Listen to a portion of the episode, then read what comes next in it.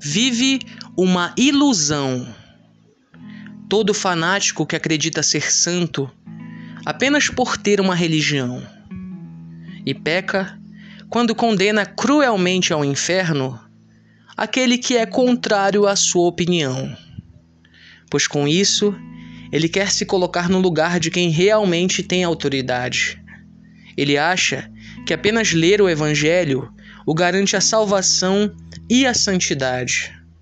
E a vaidade o toma conta, não o deixando enxergar que somente Deus, que é todo-poderoso, é que pode condenar e, se quiser, até perdoar aqueles que ele achar que merecem uma segunda oportunidade. O fanático não entende que ele é um ser humano como qualquer outro e que, sendo assim, é imperfeito.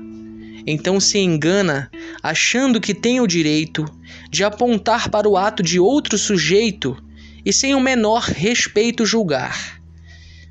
Talvez um dia o fanático entenda, mas talvez também já seja tarde, pois para o mesmo fogo eterno que ele mandou tantos, pode ser que o onipresente também o mande, para sofrer por toda a eternidade.